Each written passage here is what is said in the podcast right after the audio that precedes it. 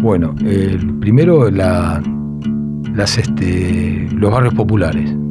¿Por qué? Porque creo que el conurbano se caracteriza por barriadas muy populares, laboriosas y postergadas en lo que significa la distribución de la, de la riqueza.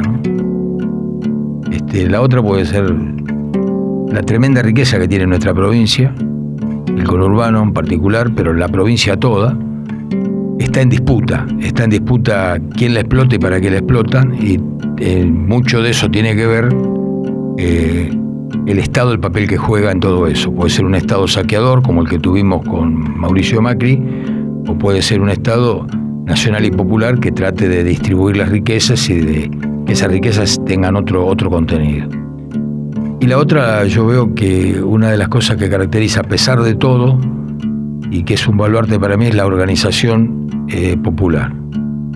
Creo que nuestro pueblo se caracteriza por tener una infinidad de, organizaciones populares, este, sociales, sociedades de fomento, clubes de barrio, bueno, este, medios alternativos como en este caso lo es este FM en Tránsito y tantas otras que tratan de hacerse un lugar para tratar de, colaborar a organizar de otra manera a, este pueblo.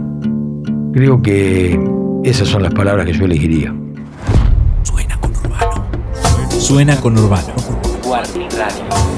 Periodismo, identidad, territorio. Warning Radio. En este episodio de Suena con Urbano, Warning Radio, Horacio Lustó, cooperativista. ¿A qué edad empezaste a militar, Horacio? Mira, yo empecé a militar cuando estaba en la escuela secundaria, a los 16 años. Yo estudié en el Chacabuco, acá en Puyredón y Rivadavia, en, el industrial. Y ahí, bueno, era la carrera que yo había elegido era técnico mecánico en máquinas y herramientas. Y ahí, bueno, ahí empezamos a organizar, es, yo me acuerdo cuando empezamos a organizar el centro de estudiantes, era porque teníamos un par de preceptores que nos exigían que tuviéramos el pelo corto.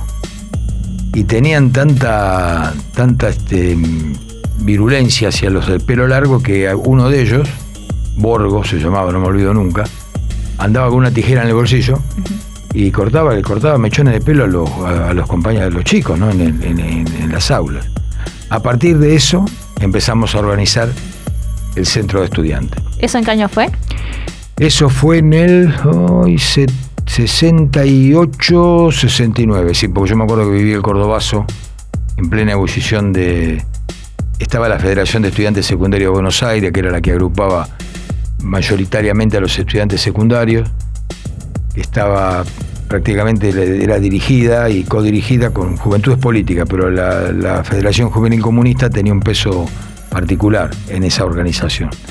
Y ahí, bueno, eh, a los que éramos más o menos activos, queríamos organizar, nos empezaban a rodear otros dirigentes políticos con el con el afán de, sumarnos más activamente a la lucha estudiantil. Que no solamente era por las reivindicaciones más comunes, como ser esta del pelo, sino en ese momento había convenios con el BID, este, bueno, estaba todo lo que significaba lo que era lo que había sido la mm, dictadura de Onganía. Y nosotros estábamos, este, notábamos la represión yo estaba en el turno noche, porque em, em, empecé a trabajar de, muy pibe. Y entonces, bueno, este, eh, me incorporé al colegio a los 17 años, ya estaba trabajando, 17, 18 años trabajaba y estudiaba. Y la organización del centro de salió desde el turno noche. Y ahí fue donde comenzó. Bueno, después en el, al año, año y medio, eh, un, amigo eh, del alma, que era el que nos daba la orientación más política de, todas las luchas y me mostraba más, además de lo reivindicativo, elemental, el corte de pelo, eh, las malas condiciones del comedor que teníamos, la falta de, materiales en el taller que, donde hacíamos las prácticas, estaba el tema de, este, de la política. Como todo eso me, lo, me ayudaban a vincularlo a lo reivindicativo con lo político, si no era meramente reformista. Entonces, bueno, ahí apareció en ese momento un dirigente de, la juventud este, de la Federación Juvenil Comunista y bueno, me propuso afiliarme y me incorporé. Yo en ese momento estaba de novio y nos incorporamos junto con mi, con mi compañera, con mi actual compañera. ¿Y qué fue eso que te hizo querer sumarte, que te llamó la atención, que decías, bueno, sí, tiene razón y es esta, digamos, la perspectiva política que hay que tener? Mira, a mí me hizo un clic cuando yo veía que por más que nosotros reclamáramos y protestáramos por las reivindicaciones más elementales, si no lo vinculamos a, a que la cosa no era solamente en el colegio, sino que era más general, era más político, era más de, de todo el país. Y enseguida yo lo visualizaba lo que significaba la represión de Onganía, eh, las huelgas que había por todos lados. Y bueno, cuando yo era casi prácticamente recién afiliado, cuando pasó lo del Cordobazo, y para mí eso fue un, ¿no? el 29 ese de, de marzo, el día justo del ejército, del 69. Bueno, nosotros lo vivimos muy especialmente. En el centro de estudiantes este, salimos a la calle, hicimos manifestaciones, bueno. Eso fue lo que me ayudó, vincular lo reivindicativo con, con, con, con algo más eh, era como que necesitaba una herramienta para poder colaborar a, cambiar eh, el sentido de, la vida, el sentido de las cosas. Y cuando terminaste la escuela, ¿cómo siguió esa militancia? ¿Qué cambió? Bueno, mira, yo estaba en la escuela y ya, este, bueno, hice la, colimba, en ese momento todavía estaba la, colimba, yo la había postergado porque estaba estudiando de noche, se pedía una prórroga antes, ¿viste? Después la hice y la hice en, el, en la tablada, en el escuadrón de caballería blindado 10. Esa era la guardia de honor, porque en ese momento estaba la NUCE, en el 72, y que se vivía todo lo preelectoral, estaba lo de la NUCE y la vuelta de Perón. Era tú una, había una movilización en esa época tremenda, ¿no? En, el, en las escuelas, en las universidades, en las barriadas populares, era, un, era una ebullición. El joven que no participaba de una actividad política, por ejemplo, como en cualquier organización política, ¿no? La JP y la FED en la, en la universidad, y después estaba la, Unión Cívica Radical, Franja Morada, estaban organizadas las juventudes políticas, una cosa muy interesante que movilizaba muchísimo. Y bueno, el joven que no estaba era como que no sabía era como un sapo de otro pozo. era raro que no estén era raro agrupados. Que claro, que no estuviera agrupado en alguna organización. Todas tenían un valor muy grande y había mucha fluidez entre las mismas y teníamos ya un encono con el comando de organización que era la derecha peronista, ¿viste? Era la que famosamente cantaba ni yanqui ni marxista peronista, eran los que te los que generalmente eh, eran con los que todos estábamos en contra de ellos, por así decirlo, ¿no? esa rivalidad. Y bueno, yo ya ahí ya también estaba haciendo mis primeras, mis primeras este, experiencias sindicales. En la, yo era como era metalúrgico, me vinculaba a las empresas metalúrgicas. Y entré en dos o tres antes de casarme, me acuerdo que trabajaba en una empresa que hacía circuitos impresos, ahí en Capital Federal. Y bueno, yo quise ser delegado cuando te pelaban de que animabas o que la gente te quería poner de delegado, chao, o, te echaban, que era muy fácil, y este, o si no te discriminaban o, te matoneaban. ¿Te echaron de muchos laburos por eso? Me echaron de varios laburos, sí. En ese momento era como que nosotros teníamos la posibilidad, el propio partido, las organizaciones sociales que participaban, otros jóvenes, por ahí te conseguían un certificado, no era tan... Entonces, porque si vos dabas los antecedentes que te habían echado, por, porque ellos tenían la lista negra, vos decías de dónde te habían echado y por qué te echaron, chao no te tomaba nadie. Teníamos algunos compañeros que nos, hacían la cauchada de decir, bueno, trabajaste acá conmigo, trabajaste en la construcción, cuando no había trabajado en la construcción. Y bueno, en ese momento de estar en negro era una novedad, ¿no? No alarmaba a nadie, ¿viste? O sea que... Pero bueno, y sí, me, echaron de varios, sobre todo de, lo, de los metalúrgicos, porque era la situación más, este, estaba Lorenzo Miguel, era, era muy complicado. El, el, este, el gremio metalúrgico, el comando de organización, la derecha peronista era muy, este, muy sectaria y no permitía, bueno, el canto ese ni yanqui ni marxista lo habían puesto ellos, no o sea que era, era así. Después logré eh, la, la aspiración nuestra, que era la orientación también que nos daban desde la política, tratar de meternos en las grandes empresas para poder tratar de organizarnos ahí. En la época del 70, en la década del 70, el 74, 75, hasta previo la, al golpe, las, este, las comisiones internas y los cuerpos delegados eran muy combativos. Eran mayoritariamente de izquierda o peronistas este, de la JP o que después estaban vinculados por ahí también a los montos, pero en ese momento era más la JP, que estaba vinculada a, las empresas. Y estaban muy, por eso la dictadura hizo hincapié muy grande en las primeras desapariciones, empezó con las 3A, ¿no? Con Isabelita y el... eh, ¿Cómo era el...? López no, Rega. López Rega, el famoso, el brujo López Rega. Este, y empezaron con ellos, que bueno, acá en Morón tenemos historias muy tristes sobre todo eso, de, de- de- de- de compañeros muertos, Vanilis, de, de, de- de la UTA, y así tantos otros. Este, y también, por supuesto, presos, y eso era lo, mínimo, que te, que te echaran y que te metieran en cana era lo mínimo. El problema era que por ahí te, te mataban tranquilamente. Y eso colaboró muchísimo, que se ensañaran con el movimiento obrero, en particular con las dirigentes, con las, con las este, estamentos medios. Cuerpo delegado, comisión interna. Por ejemplo, en, este, yo después trabajé en, en Deus, donde era del ESMATA, y ahí a mí me amenazó de, de muerte, no me olvido nunca. Estaba en el vestuario, me iba a cambiar para irme a mi casa. Yo había hablado en una asamblea. Me acuerdo que era por la homologación de los convenios. Había una pelea entre los convenios de la UOM y el ESMATA. Y yo participé de mi opinión en ese momento. Y, y bueno, me marcaron, me apretaron en el, en, el, este, en el vestuario antes de irme con un 38. Eran los que hacían la limpieza. Eran ellos, matones, de la, matones de la empresa. Y bueno, me dijeron, mirá, flaco, dice acá, los que mandamos, lo que le decimos a la empresa, quién echa o quién no echa, somos nosotros. O sea, vos hablaste, bueno, hablé, digo, pero como cualquier otro trabajador, nada. Tu discurso era zurdo y acá nosotros con los zurdos, bla, bla, bueno. Bueno, yo lo que hice, te puedo asegurar que ese día me fui temblando del, del laburo. Lo primero que hice, bueno, fui a- al comité, hice la denuncia y al otro día hicimos una volanteada, logramos sacar una asamblea en ese mismo momento, porque ese tipo era miembro de la comisión interna. Era terrible. A vaca, no me olvido nunca. Hicimos la denuncia y lo sacaron. Lo trasladaron a un esmata de Córdoba. Pero lo trasladaron. A los 15 días eh, me despiden. O sea, y después volvió a vaca a su, a su normalidad y todo esto. Nunca me olvido, mira, cuando fui a hacer la denuncia al Ministerio de Trabajo, estaba Román, que había llegado a ser senador, creo. Él era el ministro de Trabajo en ese momento del gobierno de Isabelita. Y me dice, ¿por qué me venís a ver? Y yo había hecho un petitorio con los compañeros del laburo para reclamar la reincorporación. Cuando entro al escritorio, que era chiquito, así, ¿no? La sala de él, estaba la bandera argentina, la del justicialismo, una 45 arriba del, del escritorio y una itaca acostadita así, ¿viste? En la esquina de...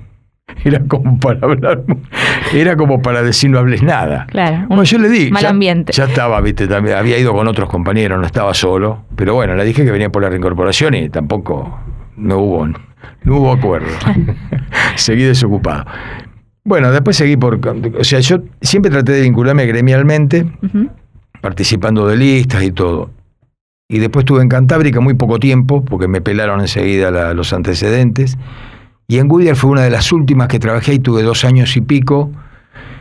Y me pescaron pegando un cartel una noche, porque laburábamos turno rotativo adentro de la empresa, para una misa que se hacía por el huevo, que era Luis García, un compañero desaparecido. Era, era el secretario de organización de la FEDE en ese momento. Eh, él estaba haciendo la colimba y lo, ra- lo- lo secuestraron de la casa. Logró meter a la mujer adentro del baño, a Laura, que estaba embarazada de tres meses. Ella empezó a gritar y a él se lo llevaron. Entraron los tipos del departamento de él disfrazados de mexicano, con unos sombreros. Y él estuvo en los vuelos de la muerte. Él fue uno de los arrojados con Pablo Steinberg, que era otro, era otro soldado que hicieron en, en Palomar y en, en Campo de Mayo. Eh, ahí me vinieron a avisar. A la mañana yo salía del turno a las seis y media de la mañana y un compañero que atendía, que nos atendía en plena dictadura, en, en septiembre, no me acuerdo bien la fecha, septiembre del 76, me vino a avisar de que lo habían secuestrado a, nuestro compañero. Bueno, después de ahí toda la lucha que encaramos para acompañar a la, compañera, al, cuando vino la Comisión Interamericana de Derechos Humanos, que estaba Carreño, ahí la acompañamos a hacer la, la, este, denuncia, que nos acordé, nos, nos habían alertado ya que estaba filmada toda la cola, era una cola impresionante de gente haciendo la denuncia por desapariciones. ¿no? Horacio es el presidente de la Cooperativa Popular de Vivienda de Morón. Desde hace casi 50 años trabaja desde la economía social para garantizar el derecho a la vivienda a más de 120 familias. Suena con Urbano. Warning Radio. En este contexto, ¿no? Además, en el 75 eh, se, crea, nace lo que es la cooperativa popular de, Morón de Vivienda. Digo, ¿cómo es que se da, ¿no? El surgimiento de, esa cooperativa. Bueno, mira, eh, ahí se da, yo estaba, nosotros estábamos con mi, con mi esposa, estábamos ya viviendo en la casa de mis viejos, alquilábamos primero, después no podíamos seguir alquilando, la estabilidad de mi laburo, ella tampoco tenía un laburo hasta que después entró a laburar. En ese momento era cooperativa de crédito, después se transformó en Banco Credicop, en el Banco Cooperativo. Este, ahí surgió porque la cooperativa nuestra se fundó un 28 eh, de septiembre del, 80, del 19... Hoy, tiene 48 años de edad. Septiembre de 1974.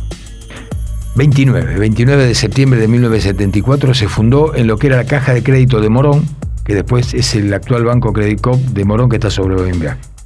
Ahí se juntaron un conjunto de, personas con necesidad de vivienda, este, prestó la sede, eh, ahí el arquitecto Hernández facilitó el, plano este, y salió, él lo donó inclusive todo el plano del, proyecto de construcción que era para 180 departamentos, en los cuales este, enseguida que se fundó vino lo del golpe, como vos decís, pensamos pedir crédito hipotecario, todo eso fue imposible, imagínate que no, pasó nada. Entonces se redujo eh, la cantidad de, de, 180 a 96, que era la gente que podía sostener la cuota que se había estipulado para poder autofinanciarse, porque no había otra forma de financiarse en ese momento que con cuota, porque el terreno lo compramos nosotros. No, no, no era un terreno público, era un terreno privado. Y todas esas personas con necesidad de tener su propia casa, ¿cómo se encontraron? Se encontraron, mira, el, banco fue un nexo, eran todos cooperativistas, vinculados también a, eran peronistas de izquierda eh, y gente del PC, de, la Juventud Comunista. Así se, se juntó. Era gente que quería, necesitaba tener su vivienda y ya tenía una experiencia de otros lados, de la caja de crédito, de otras experiencias cooperativas. Y mira, la salida tiene que ser por acá. Y eso fue lo que se logró. De tal, de, es así que muchos de ellos, no, todos los que estaban, los que organizaron el primer consejo de administración, que eran nueve titulares, tres suplentes y dos síndicos, va, síndico titular y síndico suplente, no, no, estaban todos necesitados de vivienda. Tenían su vivienda, pero eh, querían alentar y aportar su experiencia para conformar esa cooperativa. Este, bueno, yo no, yo no participé de la fundación porque yo me incorporé a posteriori. Eh, empecé a participar cuando empezaron a convocar asambleas, eh, porque teníamos, queríamos saber la adjudicación que íbamos a tener y todo eso. Este, y después, bueno, empecé a participar más activamente. Eh, trataba como las asambleas se hacían, no, participaba por ahí de la reunión del consejo, participaba como un asociado más, y me empezó a interesar el tema de la cooperativa, aparte era mi propia vivienda. los primeros tres departamentos, los primeros tres edificios, que eran departamentos de seis eh, departamentos cada uno, o sea que se, hicieron, se los hizo una empresa constructora. Y después era muy caro el tema de la construcción. Entonces nosotros vimos de, a partir del cuarto, empezamos a, a hacer nosotros la empresa constructora, o sea, contratamos personas y la dirección de obra, porque había un par de arquitectos, uno de ellos todavía sigue viviendo en el barrio, eh, Luis, este, eh, Luis César Pose, que es, miembro actual del Consejo de Administración, y junto con otras personas y algunos, el capataz que trabajaba también ahí, eran los que hacían de sobrestante y dirigían la obra. Ad honorem, todo ad honorem, ¿no? Eso nos abarató los costos que significa, ¿viste? Desde capataz, el personal no se pagaba, eso sí, pero era increíble todo lo que salía de la parte administrativa de, toda esa cantidad de gente. Y también sos vos mismo decidiendo sobre tu propio barrio y cómo claro, tu vivienda. Por supuesto. Lo interesante de todo este proyecto, que yo lo recalco entre otras de las curiosidades, es que para la adjudicación vos te tenías que anotar. Y era por orden de anotación. Vos lo podías transferir, digamos. Yo no tenía, no, no me podía mudar cuando me lo otorgaban, se lo podía dar a otra persona del, de los asociados. Te lo podía adelantar a vos te, daba, no te lo vendía, te daba de, bueno, mira, yo no, no puedo en este momento porque tengo un trabajo lejos o, lo que sea. Así hicimos mucho de nosotros. Y lo que nunca hubo problema fue en reclamo, hasta el día de hoy, nadie reclamó, mirá, yo me, yo me anoté y no me lo dieron, o se lo dieron antes a fulano que a Mengano. Todos tenían un número de anotación desde el consejero hasta el primer socio fundador. O sea, en eso no hubo ningún problema. ¿Cuántas personas eran, ¿no? Entre esas familias que se anotaron las que eh, estaban queriendo vivir en ese barrio? ¿Sabés más o menos? Y mira, en ese momento eran, eran cuando fue el principio, eran 180 asociados, ¿no? Ponerle que los en consejero y todos eran 15 personas. De los 15 habría 10 que necesitaban casa. El resto necesitaban todo, eran todas familias. Generalmente familias jóvenes. O los padres le decían, che, ¿por qué no te anotás? Mirá, hay una cooperativa de vivienda, eh, estamos todos amontonados, o estás alquilando, ¿por qué no lo...? Yo te banco, pero vos, así fue, mi papá me, bancó a mí en su casa, y yo me armé una prefabricada, y me bancó, fui por dos meses y me quedé diez años, me quedé un poco, demasiado. no, porque era lenta la construcción, porque era todo por autofinanciación, ¿viste? Hacíamos rifa, eh, eh, cuota aguinaldo, y después teníamos una, forma muy eh, eh, asociativa, muy, muy cooperativa de, alentar, que era eh, la persona que se le dio al primer departamento, una vez que tomaba el departamento, pagaba la cuota pura de la construcción y pagaba un 10% que era más por el tema de una cuota alquiler, le llamamos. Para, o sea, yo tenía la posibilidad de vivir ahí, me dieron la casa, yo pagaba por el que estaba afuera para acelerar la construcción del que estaba afuera. Era como el que vivía pagaba más que el que estaba pagando desde afuera, ¿viste? Porque se, se consideraba que a no todos le podían prestar la casa. A mí yo pagaba algunos gastos en mi casa, pero realmente un alquiler no lo pagaba. Entonces, bueno, eh, era todo una, una era para facilitar de que no se fuera la gente. Cuando vino, imagínate que en esa época de, de la dictadura tuvo el Rodrigazo, con la ley 1050 que fundió a Dios María Santísima, y lo que nosotros conseguimos con eso era, en las asambleas, lo que hacíamos era el plan inicial, no me acuerdo cuántas cuotas eran, 120 cuotas, ponele. Llegamos a tener hasta 180, 200 cuotas. Alargábamos las cuotas para tratar de mantener, la cantidad de cuotas me refiero, para tratar de mantener que no se fueran, no se nos fueran los asociados, sino se caía. Era muy difícil, o sea, cómo era ese contexto, ¿no? También económico tan complejo, sostener algo tan, este, bueno, a, largo plazo como es una construcción. Claro, mira, se sostenía porque había, había mucha militancia, digamos, el consejo no era formal, sino era realmente real, activo. Eh, por ejemplo, cuando se necesitaban comprar ladrillos, iban los consejeros a buscar ladrillos ahí por Rodríguez, por este más allá, por ranchos, por algunas localidades, donde ponían su propia camioneta, porque tenían un pequeño negocio, una tráfico que tenían en ese momento para cargar los ladrillos y traerlo a otro precio porque lo iban a comprar al horno de ladrillo.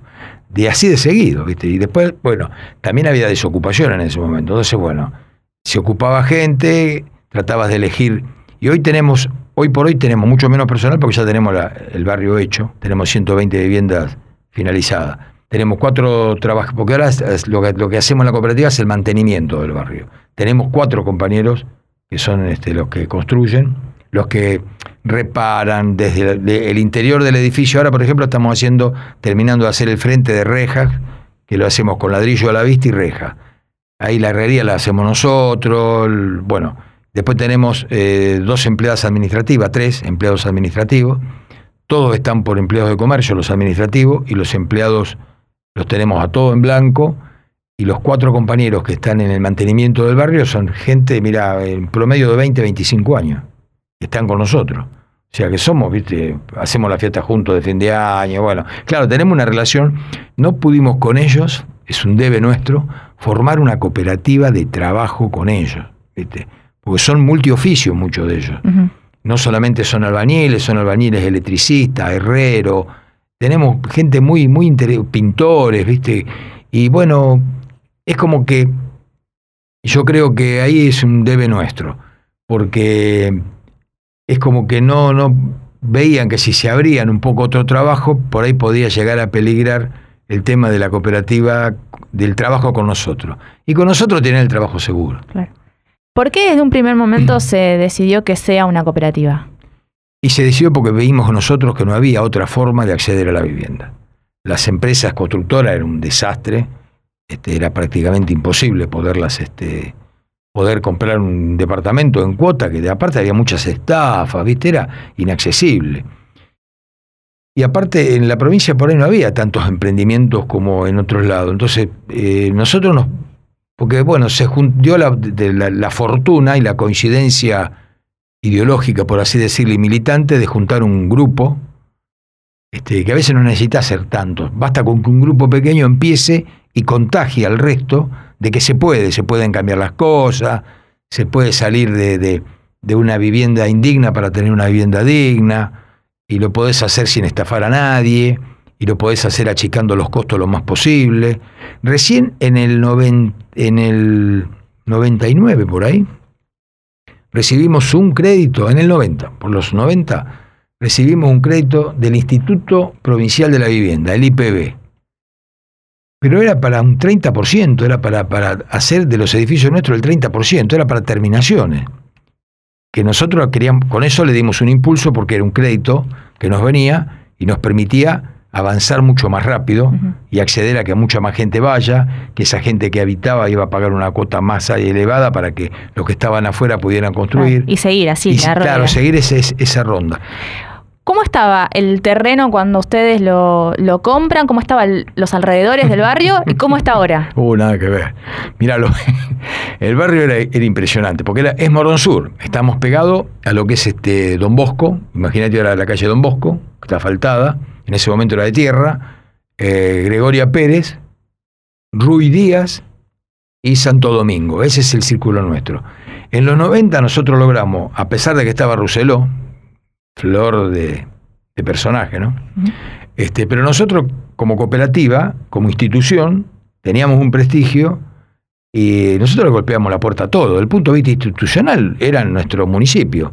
Y nosotros íbamos a reclamarle porque teníamos que llevar los planos para que lo aprobaran, teníamos que pedir cosas, eh, viste, pedir que nos aceleren los planos, un montón de, y sabían, bien sabían porque había dirigentes muy destacados, Oliva, un dirigente histórico era, fue el secretario nuestro hasta que, hasta que falleció prácticamente, un dirigente reconocido por el propio, bueno, este, los intendentes lo han conocido todo porque un dirigente de sociedad de fomento, organizador en la Federación de Sociedad de Fomento Provincial, un dirigente muy lúcido, muy humilde, que él vivía en Villa Tesey.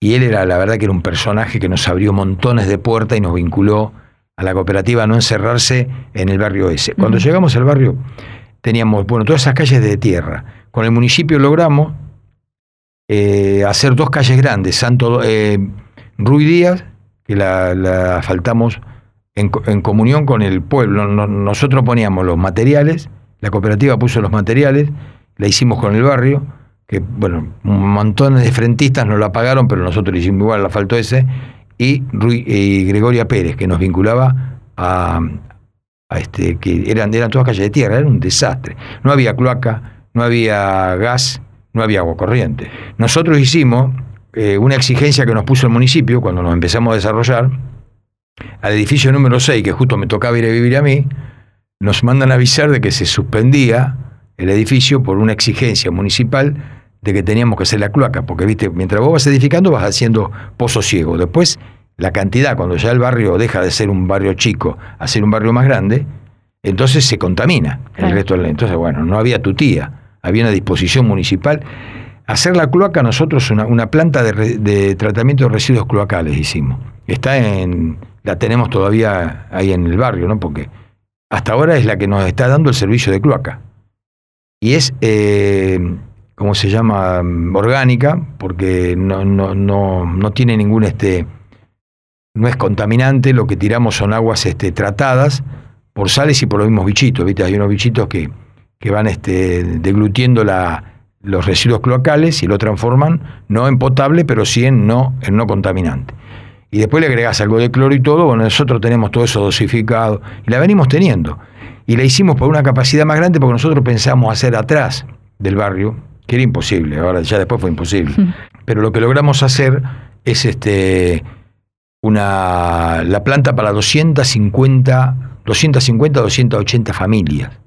O sea, nosotros en la actualidad tenemos 120, tenemos para poder, y le hemos ofrecido al municipio, que si hacen algo, eh, con, interés municipal, justamente en el predio pegado, que era el terreno que queríamos comprar nosotros, hay una parte que el municipio iba a hacer ahí, y ya lo están haciendo, empezaron hace poquito, una alegría tremenda tenemos, un jardín de infantes.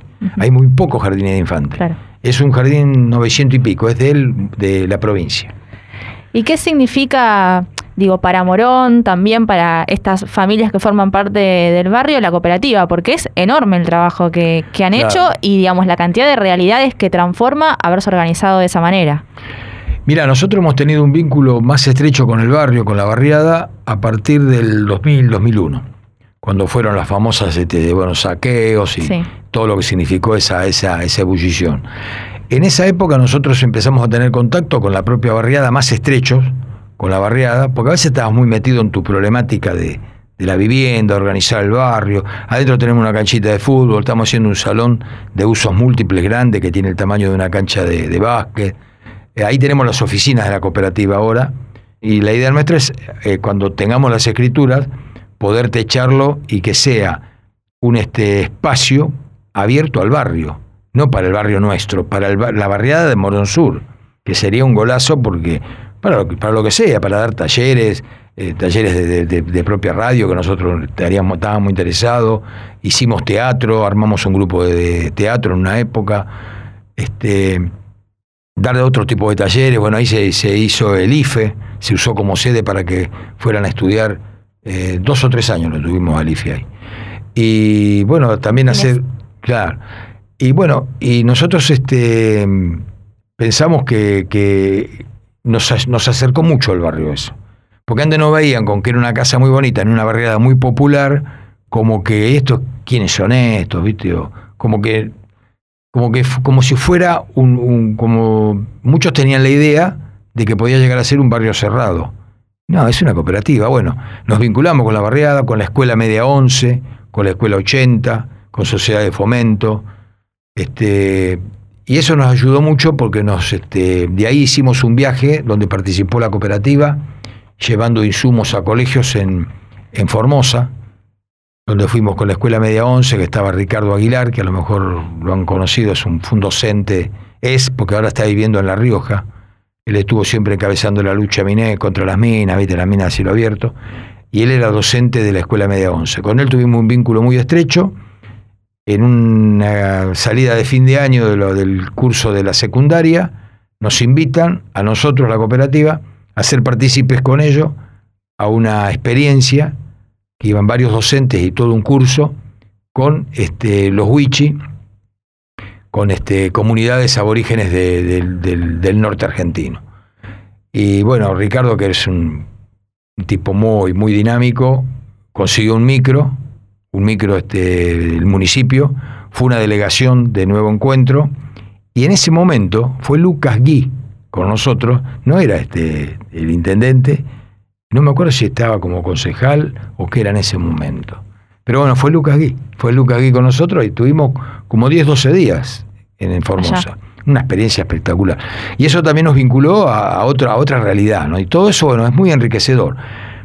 Eh, otra... En estas experiencias que, por ahí fueron conociendo, digo, la cooperativa es pionera también en ese tipo de, trabajo, de, construcción de, viviendas. Eh, ¿Qué otras experiencias no conocieron en el conurbano? Digamos, ¿pudieron ir ayudando también a replicar cosas similares en otros lugares? Claro, mira, más que nada nosotros vamos a otros lugares, hemos participado en muchas charlas en colegios, en colegios secundarios, por supuesto estatales, eh, porque ya nosotros tenemos la cooperativa armada lo que queremos, y viste cómo es, cuando ya se fundó la cooperativa, se terminó su objetivo, es como que se diluye. Ahora con las, este, las escrituras, que es lo que nos falta, decimos, ¿qué, ¿qué seguimos haciendo? Bueno, vamos a ver si podemos construir casa. Por ahí, si podemos llegar, este, avanzar con el gobierno nacional y popular, pues se puede abrir otros créditos, porque viviendas hace falta un montón. Nosotros estamos en condiciones de poder no gerenciar desde el punto de vista de ayudar a organizar otros grupos que se junten 10 o 15 jóvenes o los, hijos propios nuestros que quieran tener su propia casa, ayudar a armar un grupo, ayudarle a comprar el terreno, conseguir crédito y darle la idea organizativa de la cooperativa. Una porque también después tenés un barrio con otros valores. ¿Cuáles son esos valores? esos valores son lo de la solidaridad, la cooperación, eh, ver al otro de otra manera, ¿no? Ver al otro como un vecino que vos lo tenés al lado y por ahí no, ni sabe quién es. Este, después están las actividades sociales que hacemos.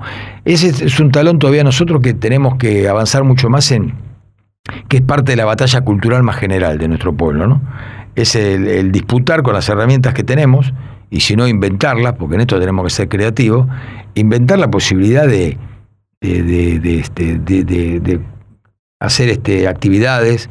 Hemos festejado el Día del Niño, ahora queremos hacer una feria para, porque tenemos emprendedores ahí adentro que hacen desde artesanías hasta comida. La pandemia eh, nos vinculó también mucho a la gente a, tratar de, ahí en ese periodo no aumentábamos las cuotas de mantenimiento, no se aumentó a pesar de que aumentaba todo, ¿viste? Era un lío. O sea, le estamos, estamos dando otro, que una organización popular es posible. Los trabajadores organizados pueden este, hacer una administración honesta, no necesita ser ni un arquitecto, ni un escribano, ni un abogado, no, también, bienvenidos sean, porque los hay. Ahí tenemos un arquitecto que gracias a él pudimos eh, mejorar el barrio, darle una arquitectura también desde el punto de vista lindo, ecológico, qué sé yo, moderno, y, saber reparar las cosas a tiempo. Y lo que nosotros consideramos de que la, cooperativa, como el asociativismo, es una herramienta fundamental, más en los tiempos este, que se avecinan y que se van a avecinar, ¿no? Donde es complicado, donde es, una, es un combate indispensable y necesario para el, salvate solo, ¿no? El no te metas y el sábese quien pueda. Nosotros no estamos con eso, estamos con que los problemas se resuelven cuando el colectivo resuelve un problema. Los problemas, no, los, problemas que nosotros tenemos, alguna inseguridad dentro del barrio, viste, algunos chicos, bueno, desorden. Y le decimos, mira, lo primero que hay, la cooperativa, su organización, no es, no nos ponemos la gorra en este aspecto. Vos si el vecino te molesta, tenés que golpear la puerta, nosotros podemos mediar, pero no, yo no lo veo así, yo soy el presidente de la cooperativa y yo no soy quien para decirle al otro, mirá, baja la música, no, pónganse de acuerdo.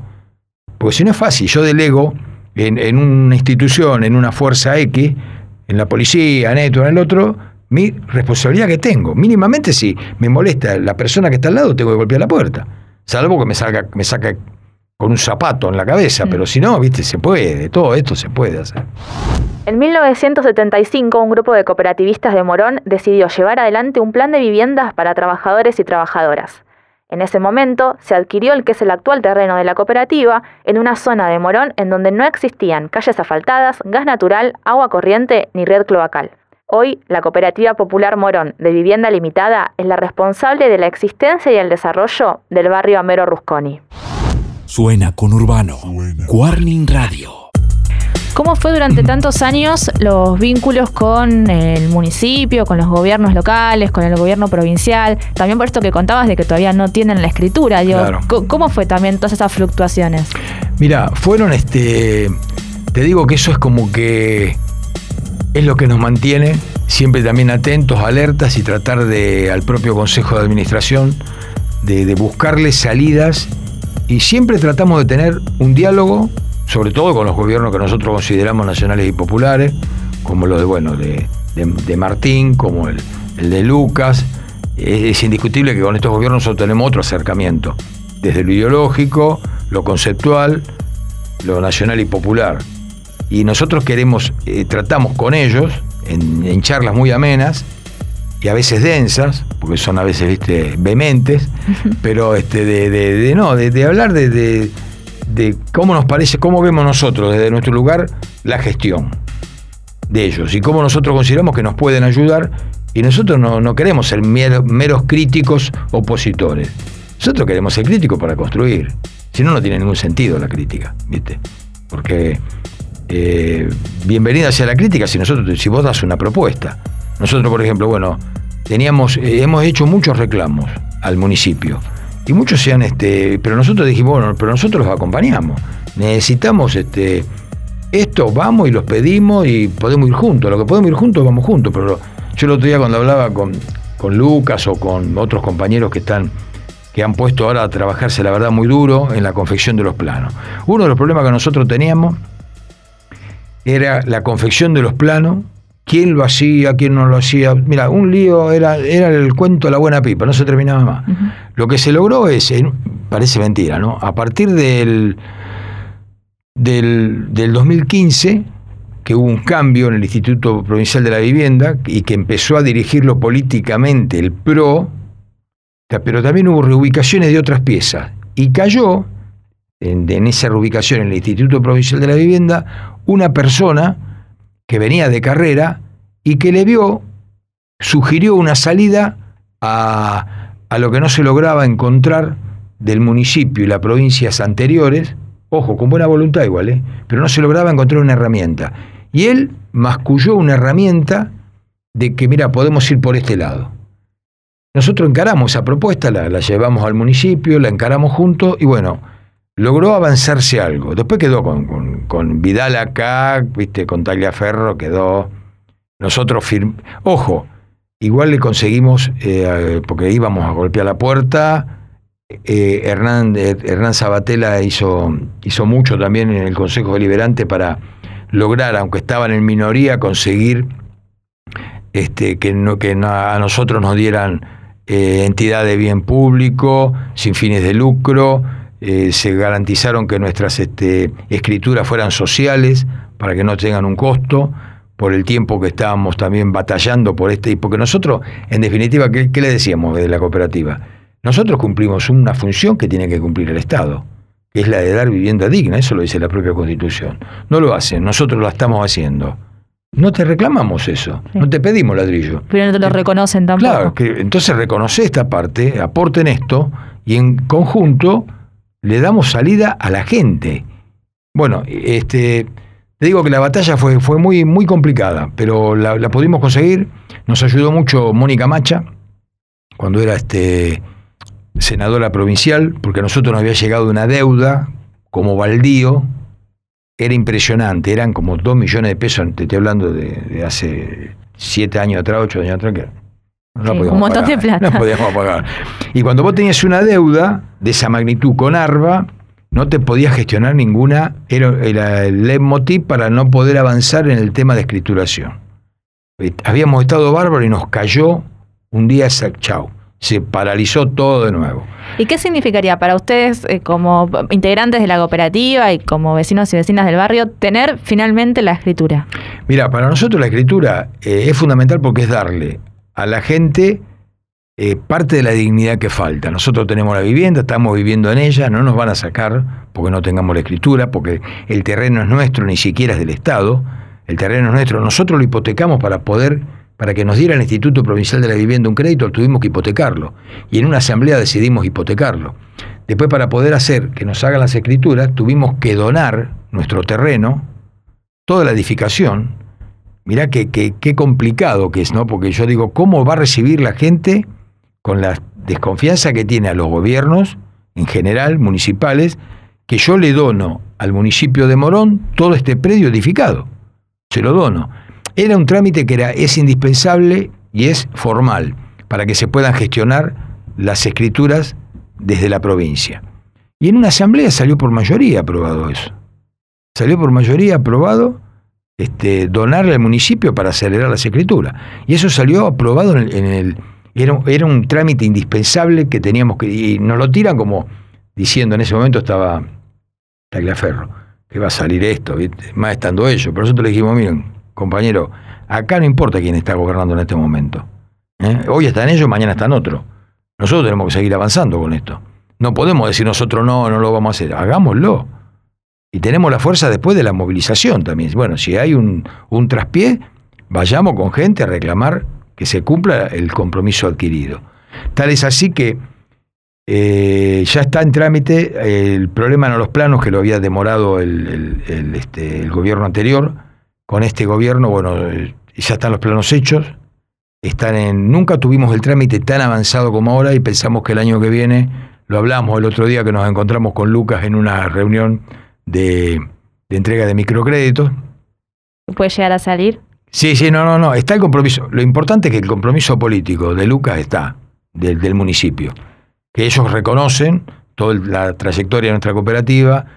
Somos, 48 años tenemos, somos la más, la, más adulta, ¿no? la más vieja, la más antigua de la zona, en construcción, en cooperativas de construcción. Después están ustedes, hay un montón de otras cooperativas, por suerte. ¿no? El movimiento cooperativo acá es bastante importante.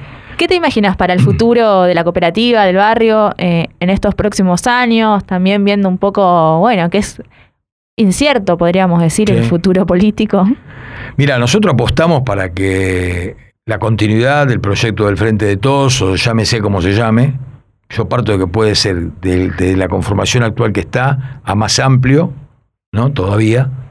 Pero nosotros apostamos para, por un gobierno nacional y popular, independientemente de las críticas que le podamos hacer al actual, inmejorable, inconmensurablemente superior algo a los últimos cuatro años, no hace falta remontarnos tanto, porque de lo de otro te puedo hablar un montón, pero yo digo, de los últimos cuatro años es impresionante.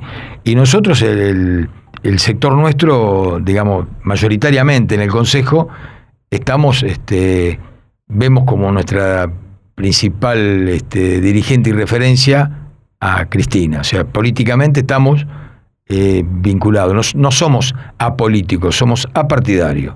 Todos conocen mi forma de pensar, saben mis orígenes, no lo oculto porque no lo oculté ni acá ni en el laburo, y porque es también hacerse cargo, no es decir, no como dicen los periodistas, periodistas independientes y son independientes de nada, independientes de la verdad son, después son dependientes de todo.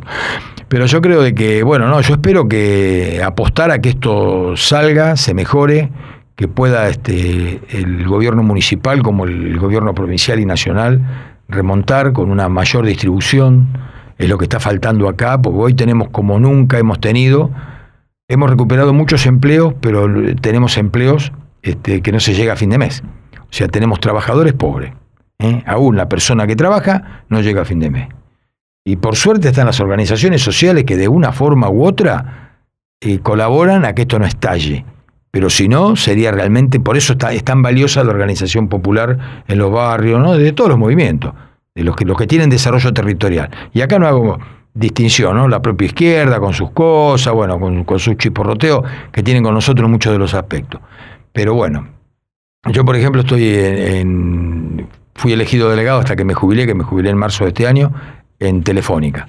Estuve cuatro mandatos consecutivos, bueno, y cuando yo me fui, me fui hablándolo con el gremio porque quería que, al irme yo quedaran otros compañeros, ¿viste? Digamos, el trasvasamiento generacional no es sencillo, menos si uno se atornilla.